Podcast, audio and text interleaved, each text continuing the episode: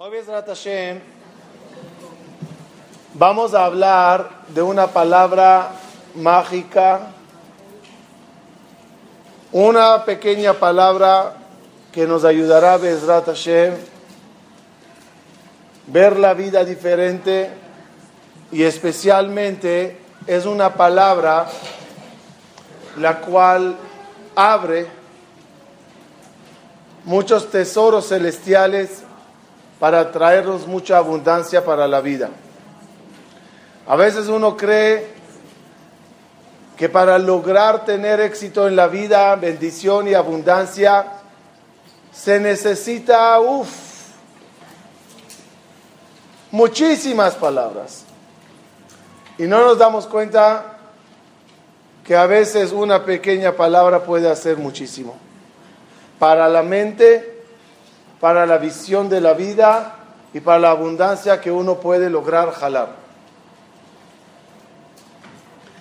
Esta palabra la trae David Amelech en Teilim. Dice David Amelech, Bou Arav Betodah. Explica el Zohar,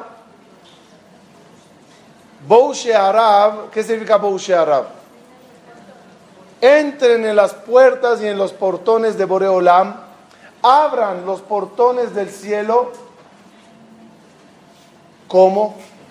¿Cuál es la llave máster para abrir todas las puertas celestiales? Bou Shearab Betoda.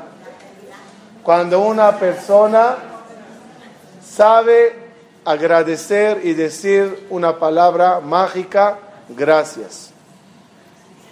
Hoy aprenderemos cuál es el efecto tan impresionante de esa pequeña palabra. Y cómo tiene razón el Zohar, por supuesto, que es la palabra que abre todos los portones. Empezaremos paso a paso. La mayoría de las cosas que voy a decir hoy la escuché de un colega, Rabino Elia Ushiro. Y agregando un poquito de cosas personales, creo que salió una, un manjar, un pastel muy, muy rico, para que cada uno a partir de hoy aprenda a ver el mundo diferente.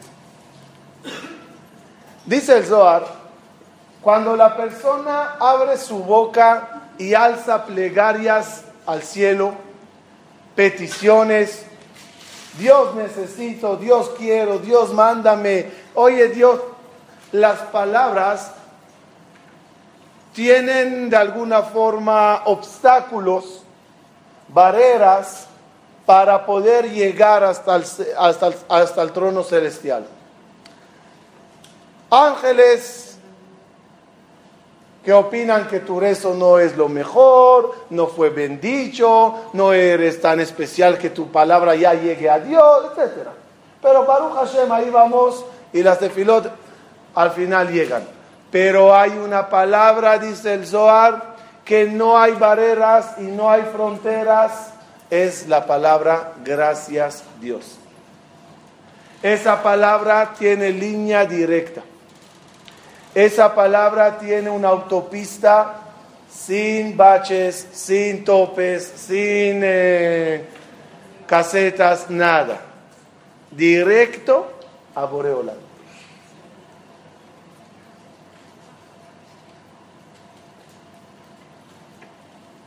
En el libro Likute Alajot trae así. Trae una pregunta interesante. Nosotros le llamamos a Dios Avinu Malkenu. ¿Qué es Avinu Malkenu? Nuestro Padre, nuestro Rey. ¿Cuál es la diferencia entre Padre y Rey? Padre siempre te quiere dar, no siempre tiene para dar. ¿No es así? Los padres seguro quieren dar, no siempre tienen para dar. Un rey siempre tiene para dar, no siempre quiere dar. Entonces, Avinu Malkenu, ¿qué significa? La combinación de el quien quiere y el quien puede. Dios quiere, sí, por eso se llama vino. Dios puede, sí, por eso se llama malqueno. Pregunta en el Ikute Alajot, si Dios quiere y puede, ¿por qué no nos llega abundancia en cantidad, en calidad, momentáneamente, minuto tras minuto? Si quiere y puede, ¿cuál es el problema? ¿Por qué la persona no recibe de todo? Apenas pides y ya recibes. A vino malqueno. ¿Cuál es el problema? El problema es el siguiente. La persona que recibe y recibe y recibe y recibe cae en un punto llamado, eh, en hebreo se llamaría Muvan Meelav, obvio, el punto obvio. ¿Qué quiere decir obvio? Obvio que así debe de ser, es normal que así sea. No hay aquí nada especial. Uno que nació en una familia Baruch Hashem, en buena posición económica. El muchacho que creció desde chiquito con todo lo bueno. ¿Él lo ve normal o lo ve como, wow, qué milagro? Normal. ¿Qué lo vería como milagro? El pobre que de repente se hizo rico. ¿Cómo vería él todo lo que tiene? Wow, milagro. Pero ¿sabe cuál es el problema de ese pobre? que también él lo verá wow unos minutos, días, semanas o meses, lo que quieran. Pero después se acostumbra. Ya es obvio que tengo que tenerlo. Todos nosotros sentimos obvio, todos estamos en el punto obvio de poder ver. Obvio en el punto escuchar, masticar, caminar. Es punto obvio. No hay aquí algo raro. Nadie terminó de saludar a un amigo o a una amiga, hola, buenos días, ¿cómo estás? Y voltear a Dios y decirle, Dios, gracias que pude sacar palabras de mi boca. Es obvio, cada persona o la mayoría de la gente en el mundo hablan. El punto obvio nos destroza todo ya no ves a Dios en tu vida. Porque es obvio que tengo que tener, es normal tener todo. ¿Saben quién es el primero que cayó en el obvio? En el punto obvio, ¿quién es el primero que cayó? Adam Arishon, Adam y Jabá.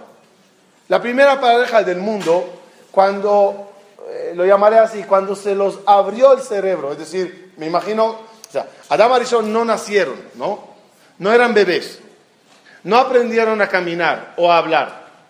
Fueron creados por Dios y de repente, ¡pum! Abre los ojos, ya tiene cerebro, ya tiene inteligencia, ya tiene su edad, aparecían como de 20 años cada uno, ya están formados. Voltean a la derecha, voltean a la izquierda y ¿qué ven? Paraíso. Un paraíso lleno de todo lo bueno. Lo que quieras, ahí está. Como lo quieras, ahí está. Dice el Midrash, ángeles los servían de comer. Ángeles los hacían a Adam y a Jabá en Ganeden asado. ¿Qué quieres? ¿Costillas de cordero? ¿O quieres alas de pollo? ¿O qué quieres? Y ellos recibiendo todo. Cuando Adam y Jabá entran así al mundo, todo lo que tienen, ¿cómo lo ven? Punto obvio. Es obvio, es así el mundo, punto. El mundo es un paraíso. ¿Y quién es el principal y el importante aquí en este paraíso? Yo. Todo se hizo para mí. Dios creó todo el mundo para mí. ¿En qué posición le pone a la persona? En una posición orgullosa. Me merezco todo. ¿Qué hiciste para eso? No sé qué hice, pero todos están aquí a mi disposición. Qué importante soy. Debido que entra Adam y Jabá al punto obvio, los, no valoran nada. Y los, y los costó, los dolió, los molestó que los dijeron, de esto no comas. Ay, ¿por qué? si yo soy el importante, si todo me, me lo merezco, si yo soy el punto central en el planeta Tierra, ¿cómo que me dirán a mí no comer algo? En ese momento Adam Marichón, ¿en qué, ¿en qué situación psicológica entra? Ya no le importa todo lo que tiene. Ya no disfruta ninguna fruta que hay en el jardín. Ya no goza del paraíso. Su mente está atrapada y amargada en lo que dijeron no.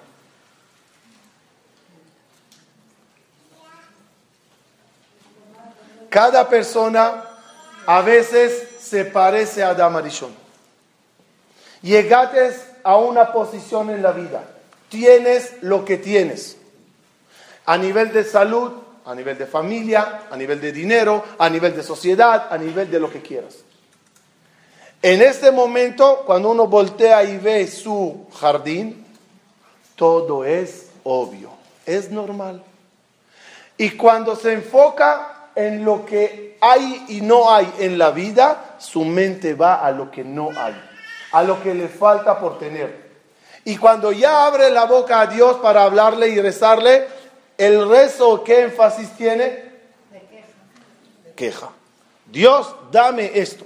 Dios, resuélveme esto. ¿Y qué pasa con todo lo anterior que sí tienes? No, no, no, eso no, eso es obvio.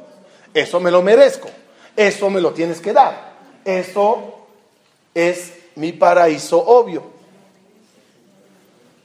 ¿Cuál es el punto contrario al punto obvio? ¿Cuál es el otro polo?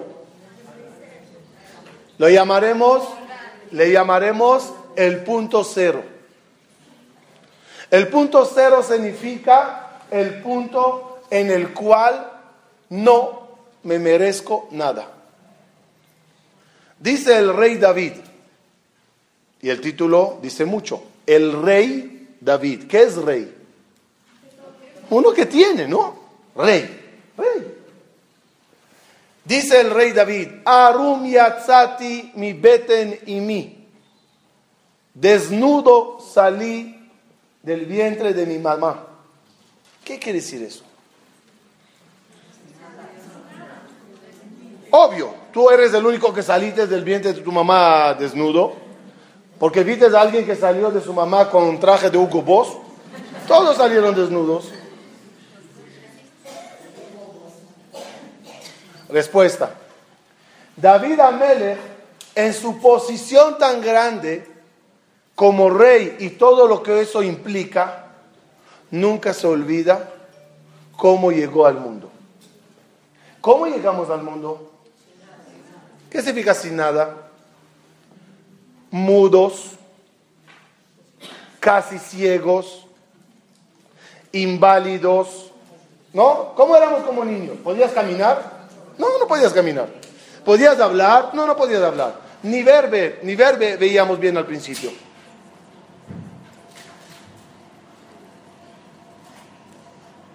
Llegamos en cero.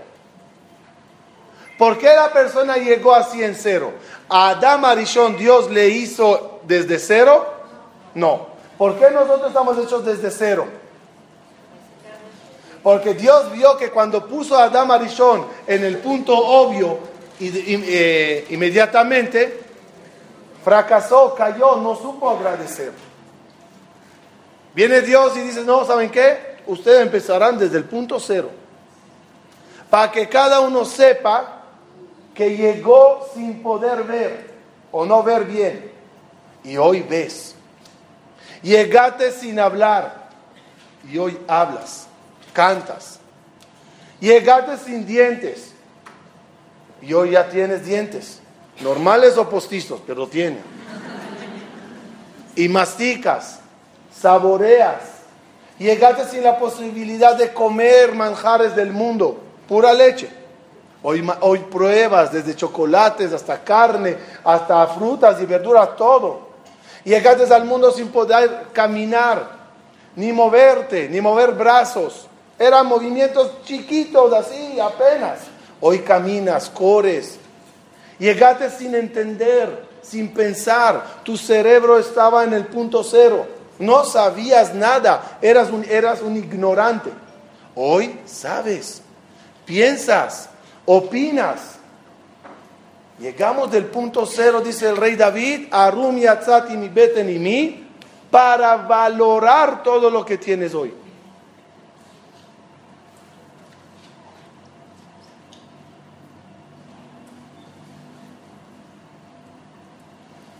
Dice, dice el rey David en otro versículo, va a mí y yo, a mi bebión, soy pobre, soy mendigo, soy una persona que no tiene. Ah, por favor, rey David, no mientas. Eres rey, tienes una corona de oro, tienes tesoros llenos de oro, tienes dinero, tienes un trono, tienes caballos, tienes de todo lo bueno. ¿Por qué dices que eres pobre? ¿Te asusta que te cobren más la arija o qué? Di la verdad, eres millonario. Respuesta. Respuesta bonita que traen como historia de un rey que quería un ministro fiel. Y se imaginó que el ministro fiel no será uno que nació en las familias reales y, hijos de ministros y consejeros, tiene que ser alguien del pueblo, alguien que me deba a mí un favor toda su vida. Caminó el rey con su carroza en los campos y vio a un joven pastor ahí en los campos con sus ovejitas. Le llamó el rey y le dijo, dime, ¿cuánto ganas como pastor? Tanto. ¿Quieres? Te voy a pagar diez veces más. Ven conmigo al palacio. Gracias, señor rey. Gracias, señor rey. Efectivamente, al día siguiente ya el muchacho está trabajando en el palacio. El rey le puso maestros, guías, consejeros, le vistieron bien, le peinaron, le lavaron, le, enseñaron, hicieron de él un ministro. Después de varios años de escuela, tenía el rey a ese joven aconsejándole a su lado, pagándole bien, le daba bonus, etcétera, etcétera. El hombre floreció. Un día llegaron los consejeros del rey y le dijeron, rey, hay algo sospechoso en esta persona. Cada mañana que venimos con la carroza a recogerle para que venga a trabajar en el palacio, le vemos sentado en su jardín desayunando su cafecito, todo bien. Cuando nos ve, entra a su casa, a un cuartito que tiene allá, se encierra, al rato sale y sube a la carroza. No sabemos qué hace allá. Sospechamos que es el cuarto en el cual guarda todo su dinero, porque terminando de trabajar en el palacio y le regresamos a su casa, antes de entrar a la sala, a bañarse, a comer, a cenar, primero a ese cuarto. Se encierra allá y después sale a hacer todas las cosas. Hay algo sospechoso en ese cuarto. El rey, dolido, que le está traicionando, fue a la casa, le obligó a abrir el cuarto. ¿Y qué había en el cuarto? Como todos ya conocen la historia, me imagino. ¿Qué había en ese cuarto? La flauta del pastor, la ropa del pastor, la mochilita del pastor, las sandalias del pastor. Le dijo el rey, ¿qué es esto? Dijo, Señor rey, cada día que voy a trabajar, cada día que regreso de trabajar del palacio, me doy unos minutos para acordarme de dónde vine. No quiero que me gane el orgullo. Quiero siempre estar agradecido al rey por lo que tengo. Por lo tanto, regreso al punto cero, al punto pastor, para valorar el punto eh, eh, ministro, consejero, lo que sea. Eso es lo que dice el rey David. Va ani, ani bebión, yo soy pobre. ¿A qué se refiere David? ¿Quién era yo? Dice el rey David. Yo era un pastor, por ahí en los campos. Como conocen bien la historia y la hablamos una vez, que el papá del rey David, Ishai, no quería tener más hijos, porque él era moabita. Y todavía en ese entonces existió la discusión si los moabitas pueden convertirse y ser judíos. Su abuela de Ishai era Ruth. Y Ruth era moabita, se convirtió. ¿La conversión de Ruth es válida o no válida? Mahloket en los jajamín de esa época. Uno decían, Ruth no es judía, los hijos no son judíos, y los nietos y los bisnietos, Ishai y todos sus hijos no son. Ishai dijo, si es así, no sigo trayendo hijos hasta que se aclare esta alhaja. Consultó y preguntó cómo puede tener un hijo, y le dijeron, nada más si te casas o vas con una sirvienta que nanita y tienes un hijo, el hijo es esclavo, este hijo se puede convertir al judaísmo y ser judío. Pero tus hijos de mientras, si la alajá se dice que no, ninguno es judío. Fue Ishai a su sirvienta, que nanita. La dijo, ¿puedo tener contigo un hijo? ¿Qué le contestó la sirvienta? Déjame pensarlo. Pero no fue a pensarlo. Fue a consultarlo con la esposa de Ishai. La esposa le dijo, dile que sí, en un lugar oscuro y sin hablar. ¿Quién fue al lugar? La esposa. Quedó embarazada. Pasa un tiempo, la dice Ishai, Shuada. Ah, más, ¿eh? ¿Espíritu qué? No, que déjalo así. Total, al parecer, la mamá fallece cuando David nace y siempre David, el papá, creyó que no era su hijo. Le trató de mamzer, como bastardo.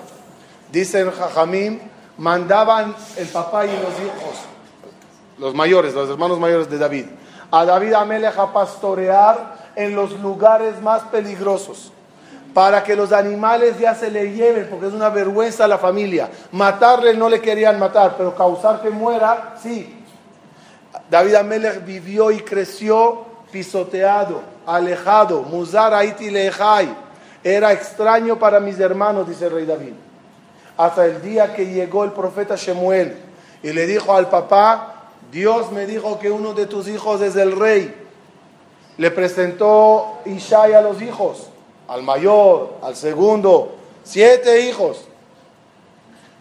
Le dice el profeta, ninguno de estos son. ¿no tienes otro hijo? Dijo, eh, sí, hay uno que no sabemos. Estaban sentados hablándolo y le dice, tráele, tráele, tráele. Cuando llega David Amelech, muchachito simple, pastor, pelirrojo, dicen. El profeta Shemuel le ve de lejos, acercándose, y se dice a sí mismo, no puede ser este el rey.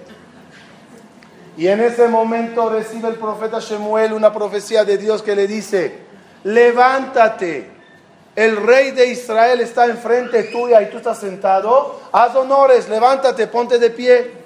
En ese momento cambió toda la vida del rey David. Ahora es el rey, ahora es el querido, ahora sí sabemos que todos son judíos, ahora sí sabemos que no son bastardos, todo se arregló. Pero David Amelech siempre recordaba el punto de pobre, el punto de Dios, el punto del cual vino.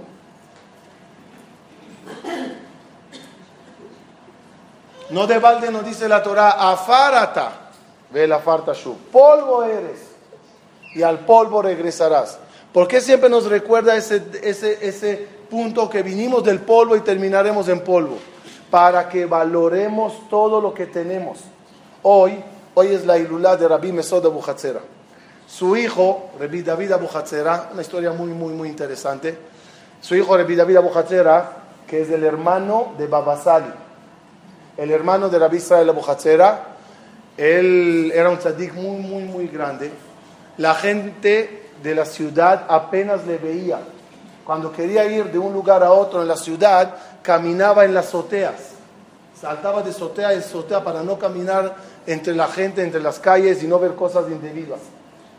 Lamentablemente él falleció de una forma muy trágica. Pero la costumbre del rey de, David, David, David era, cada mañana se levantaba y antes de empezar a rezar, tenía en su cuarto, en un cuarto en su casa, un sarcófago. Se entraba, se acostaba en el sarcófago, tenía poquito de arena ahí, la tiraba encima, se quedaba ahí unos segundos pensando, meditando, y entonces se levantaba a rezar. Yo siempre que lo leía nunca entendí cuál era la idea de eso. Hoy, en base a lo que estamos diciendo, se entiende. Ese momento que está uno así es para llegar al punto cero. No soy nadie, soy polvo y ceniza. A partir de la que me levanto, wow, camino, veo, un, como un tejiata metín del punto cero, del punto bebé, todo es pura ganancia. Cuando uno ve la vida así, la palabra gracias Dios le sale sola. Otra vez. Cuando estamos en el punto me lo merezco, no hay gracias. ¿Por qué gracias? Hay quejas. Hay puras quejas. ¿Cuándo sale solita la palabra gracias? Cuando uno va al punto cero y de ahí ve todo como ganancia. ¿Qué le pasó a Adam Arishon? Después que Dios le dio todo y se creyó que se merece más y más y más y no aceptó un no, le expulsó Dios del paraíso. Imagínense lo siguiente, Adán y Jabá en el paraíso, todo lo bueno que tienen, de repente, ¡puf! desapareció todo. Adán Marisón se encuentra en un desierto. No árboles, no agua, no comida, no sirvientes angelicales que le den, tirado en un desierto. ¿A qué punto le manda a Kadosh Baruj a Adam Arishon? Al punto cero. Que de tal forma que cuando camine kilómetros y kilómetros muerto de sed y de repente vea un chorrito de agua, ¿qué dirá? Ay, gracias Dios, agua. Cuando, cuando, eh, cuando dijo Adam Arishon en el Salmo Tov Leodot Hashem, mismo Shabbat, Tov Leodot Hashem. ¿Quién, ¿Quién escribió ese Salmo Tov Leodot Hashem? Escribió Adam Arishon, Adam Arishon. David Amelech lo puso en el Teilim. Pero el primer autor del Tov Leodot era Adam Arishon. ¿Cuándo escribió Adam Arishon Tov Leodot? Cuando estaba en el desierto, no en el paraíso. Cuando estás en el paraíso no hay Tov Leodot. No hay nada que agradecer, hay nada más que quejarse. ¿Por qué no me dan todo? Cuando llegó al punto cero, ahí le salió, ay, doble o dos. Escuchen bien, Rabotay, ahora. Por lo tanto, no, Barminan, obliguemos a Dios a llevarnos al punto cero para decir doble o dos. La persona se tiene que quedar en el punto que tiene todo, en un paraíso lleno y desde ahí agradecer por cada cosa. Hay una frase en hebreo que dice, de tantos árboles no se ve el bosque. ¿Qué quiere decir? Al contrario, si hay muchos árboles, obvio que se ve el bosque. No.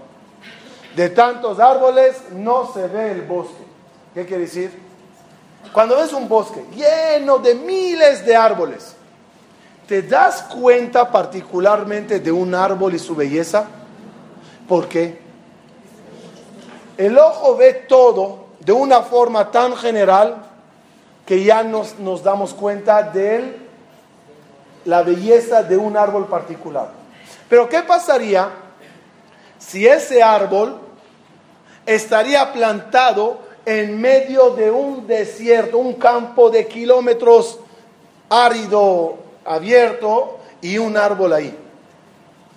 ¿Qué dirías cuando pasarías ante ese árbol? ¡Wow! ¿No?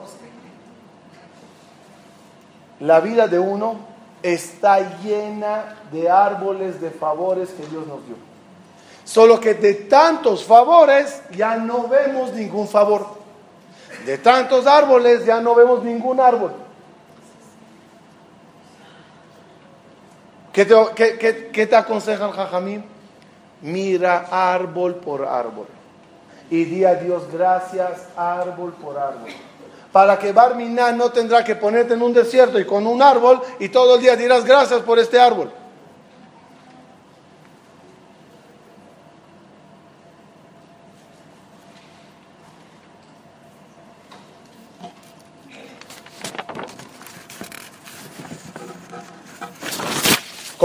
El, el punto de, del obvio ¿Quién estaba en el punto del obvio, dijimos? Adam Arishon. Y del otro punto, ¿quién estaba? David Amelech. Ya saben, y lo trajimos en el libro de reencarnación, que David Amelech es la continuidad de Adam Arishon. Los 70 años de Adam Arishon terminaron haciendo, al final siendo los 70 años de David Amelech.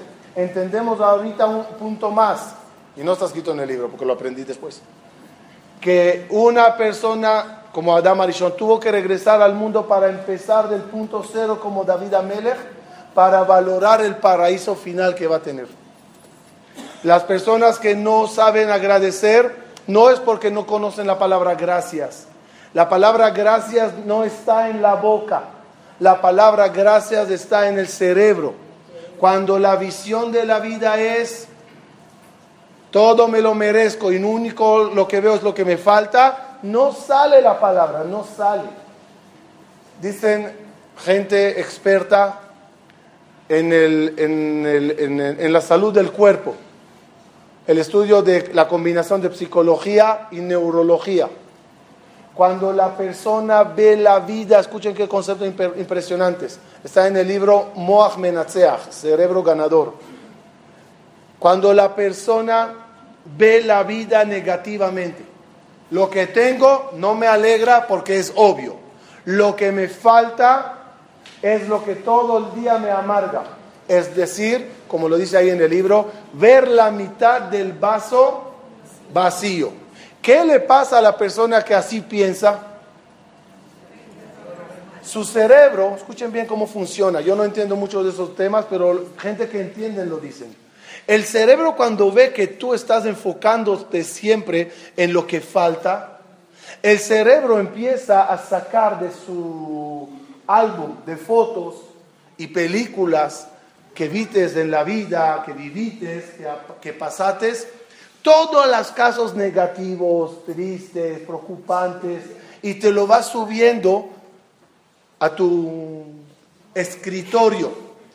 Lo tienes en el disco duro, pero él te lo está subiendo al escritorio. Y de repente ves toda la vida pesada, toda la vida amargada, y no entiendes por qué.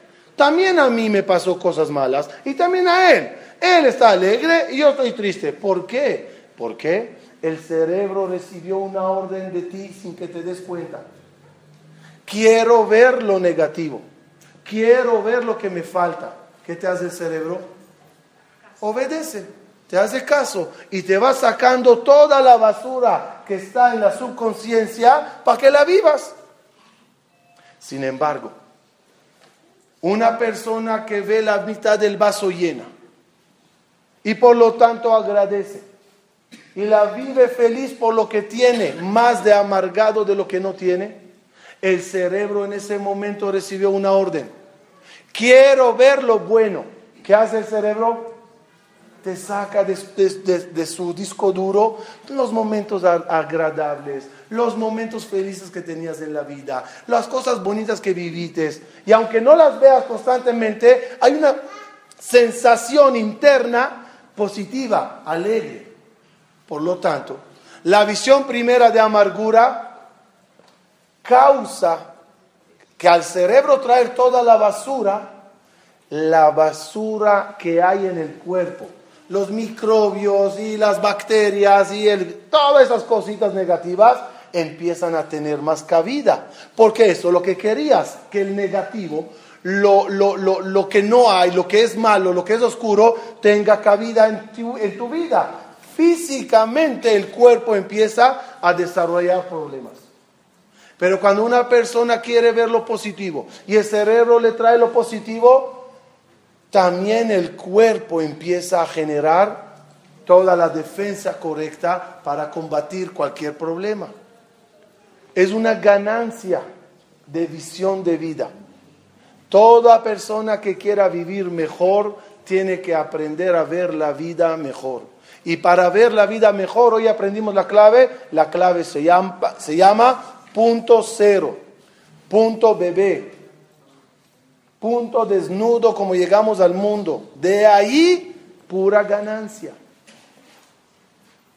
Voy a ir cerrando la idea con un concepto maravilloso que trae el Marsha, un comentarista de la Gemara, sobre la Gemara famosa que dice así: she'adam lilech oto. En el camino que la persona quiere ir, le llevan. Pregunta el Marsha, ¿quién le lleva? Porque la palabra está en plural. Le, le llevan, ¿sí? Ellos. Ellos lo llevan, ellos. Si sería Dios, tendría que decir, en el camino que la persona quiere ir en la vida, Dios le llevará. Pero no está en singular para atribuírselo a Dios, está en plural. Lo llevan. ¿Quién son? El Marsha explica eso con lo siguiente. Lo hablamos hace muchas veces en una ocasión del mundo angelical. Cuando hablamos del mundo angelical dijimos que la persona es hecho a imagen y semejanza de Dios. De la misma forma que Dios creó ángeles, la persona también crea ángeles. ¿Cómo creamos ángeles? Con las acciones que hacemos, con las palabras que sacamos y con los pensamientos que tenemos. En hebreo se llama de machshavá, dibur y maase. Machshavá, dibur y maase. Machshavá, dibur, maase. Solo que hay tres niveles espirituales. Nefesh, Ruach y Neshama. Nefesh es el más bajo, Ruach más elevado, Neshama más elevado. ¿Qué ángel se crea de la acción? Nefesh. ¿Qué ángel se crea de palabras? Un ángel superior, Ruach. ¿Qué ángel se crea de los pensamientos? Sale que es el ángel más elevado es los del pensamiento dice el Marshall. Cuando la persona se llena de pensamientos negativos y amargados, con esos pensamientos negativos genera, crea esos ángeles, los cuales moliginoto. Ellos son los que le guían. Tú quieres vida amargada, te buscaremos amarguras. Pero cuando una persona genera en su mente eh, pensamientos positivos, Mahashava. ¿Qué es, Mahashava? Son las mismas letras. Besimha, con alegría. Cuando la persona tiene una visión alegre de la vida, ve todo positivamente, crea ángeles positivos, Shemolijimoto. Le llevan y le guían por ese camino. La visión bonita de la vida nos trae cosas bonitas. La visión orgullosa, que me merezco todo, todo es para mí, es muy peligrosa. Y cerrando y finalizando. Dice, dice el Sfatemet, el amor de Gur. Hay cosas que hay que adquirirlas, escuchen qué concepto, solamente o únicamente a través de sufrimientos. Eretz Israel, la Torah y Olam Abba. Así dice la Gemara. Eres Israel es el ejemplo más fácil. ¿Cuánto sufrimos para conquistar Israel? ¿Cuánto sufrimos para vivir en Israel? No es fácil. Hay cosas que hay que sufrir para tenerlas. Particularmente, hay personas que tienen que sufrir para obtener algo. Parnasá, salud, hijo, pareja, hay, gente que tienen decretado sufrir para que al final lo obtengan. Dice el Sfatemet, el Admor de Gur, hay una forma de brincarse el sufrimiento y llegar directamente a lo bueno, sabiendo agradecer a Dios por cada paso, incluso por los pasos incómodos incluso por los pasos que no son tan agradables. Encontrar lo bueno dentro de lo malo y agradecerle a Boreolam con una palabra chiquita y mágica, toda, uno brinca todo eso. No es fácil. Pero una visión de vaso lleno y medio vaso lleno y medio vaso vacío nos ayudará mucho. Enfócate en la mitad de, de vacío te amargas y te amargas y te amargas. Enfócate en el vaso lleno, te alegras. Dios, gracias por lo menos por esto. Agradece, frase bonita, agradece por la mitad del vaso lleno para que Dios te llene todo el vaso. Pero para eso hay que empezar del punto no me merezco nada. ¿Saben?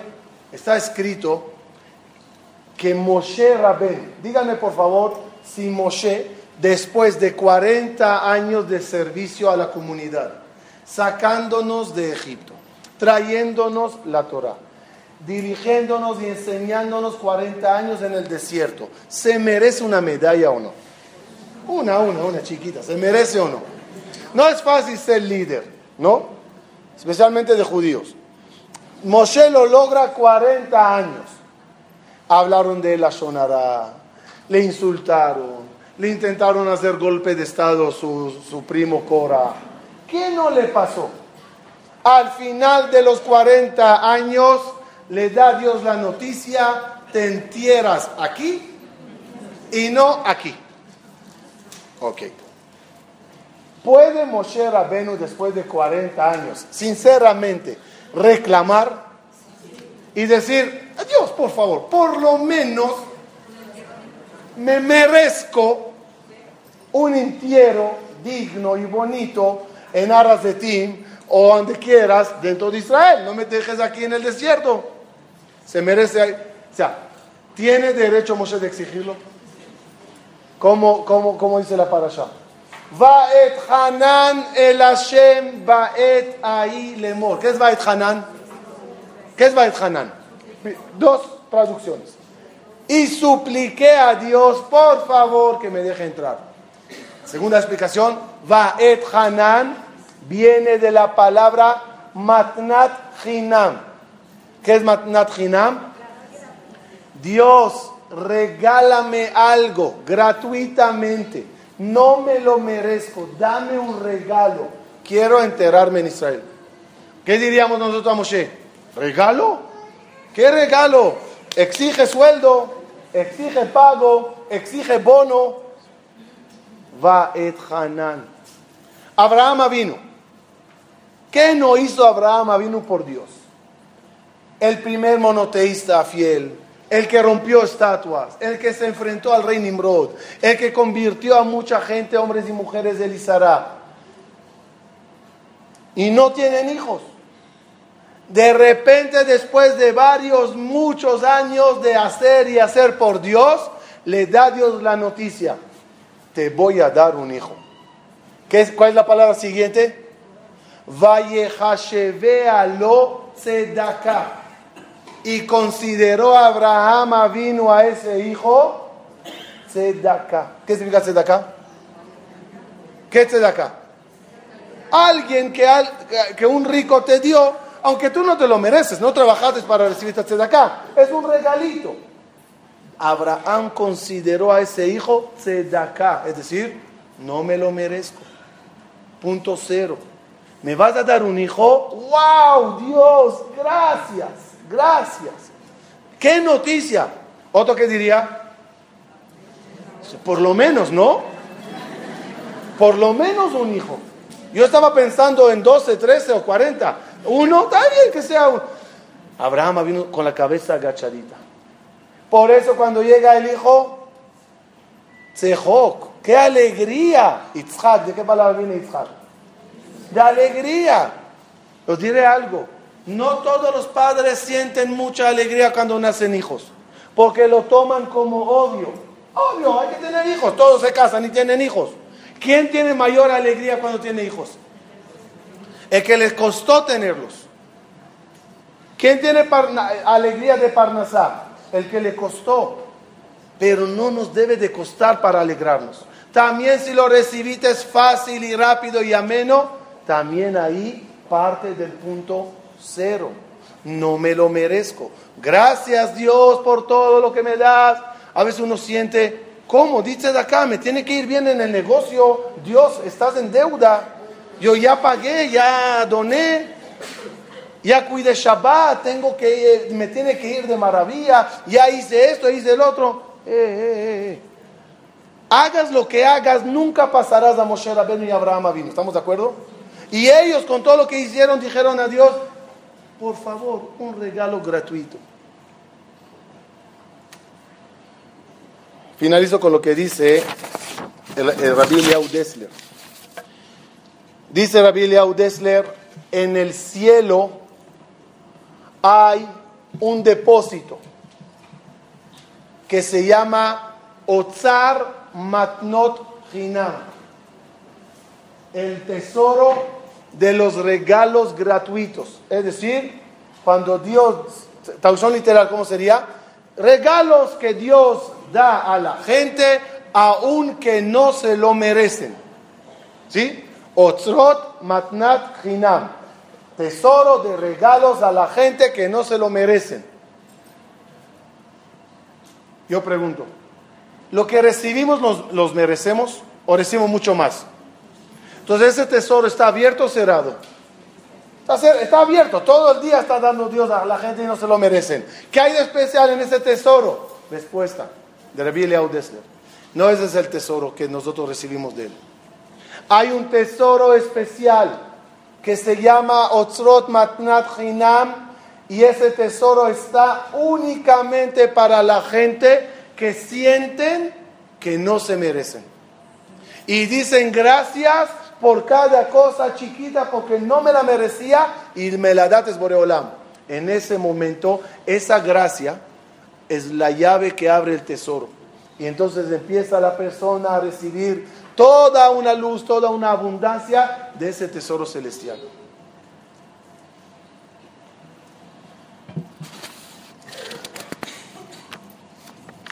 Esa luz divina, cada uno de nosotros tiene la posibilidad de jalarla. Como pregunta el Zohar en Parashat Bo, si Dios te hizo un favor, ¿le tienes que contar el favor o tienes nada más que decir gracias? Entonces vamos a extender un poquito la gracia. No es, hola Dios, gracias. Tú ya sabes de qué. No así funciona. Dios sabe de qué. Pero tú lo tienes que mencionar. Tú lo tienes que pronunciar. Dios, gracias que era así, así, así, así, así, así. Dice el Zohar, ¿para qué hay que contarlo? Dios ya lo sabe. ¿Cómo se dice contarlo en hebreo? Lesaper. Lesaper, dice Jajamín. Lesaper, dice el viene de la palabra sapir, zafiro, que es una piedra preciosa. Cuando una persona, que es una piedra de, luz, zafir es luz en hebreo.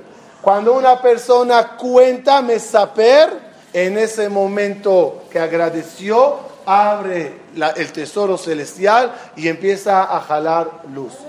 Termino. Dice David Amelech, todo lo que acabamos de decir está en la mente, pero está aquí arriba. Hay que bajarlo a la subconsciencia para que el modo de vida sea así. ¿Cómo se baja? ¿Cómo se baja? Escuchándolo de mí, entró. ¿Cómo lo bajas? Yo ya, yo ya no te lo puedo bajar. ¿Cómo tú lo, yo te lo tengo que poner? ¿Cómo tú lo bajas? Dice el rey David, Daber.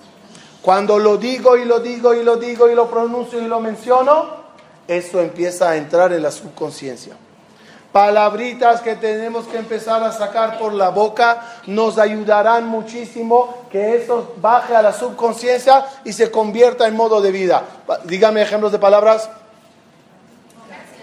Gracias. Baruch Hashem. ¿Qué es Baruch Hashem? ¿Qué es Baruch Hashem? Es todo el tipo de con favor de Dios, con la ayuda de Dios. Gracias Dios. Por la mañana, ahora entenderemos, por la mañana cuando el cerebro está vacío, cuando te levantas por la mañana, ¿en qué, punto estás? ¿En qué punto? Punto cero. Cerebro nuevo. ¿Cuál es la primera palabra que pronuncias? Modani, modeani. Esa es la clave. Empezar a meter en la mente el agradecimiento. Y cuando digas Baruch Hashem, no lo digas como rutina. Lo decimos siempre, pero como, Baruch Hashem, No, no. Baruch Hashem. Cuando digas una bendición, Sheakol Niya Bidvaro, Dios, todo se hizo por ti. Cuando te vayas a dormir, un segundo antes de apagar el cerebro y apagar la computadora mental. Qué bonito día. qué maravilloso, qué clima, qué familia, qué esto, qué el otro. Y vete a dormir con todas esas imágenes positivas, aunque pasamos cosas un poco desagradables en el día. No somos ángeles, somos personas, pero dormir con alegría, amaneces con el tesoro celestial abierto para darte un día maravilloso y lleno de luz. Gracias a ustedes, gracias a Boreolán, gracias a todos.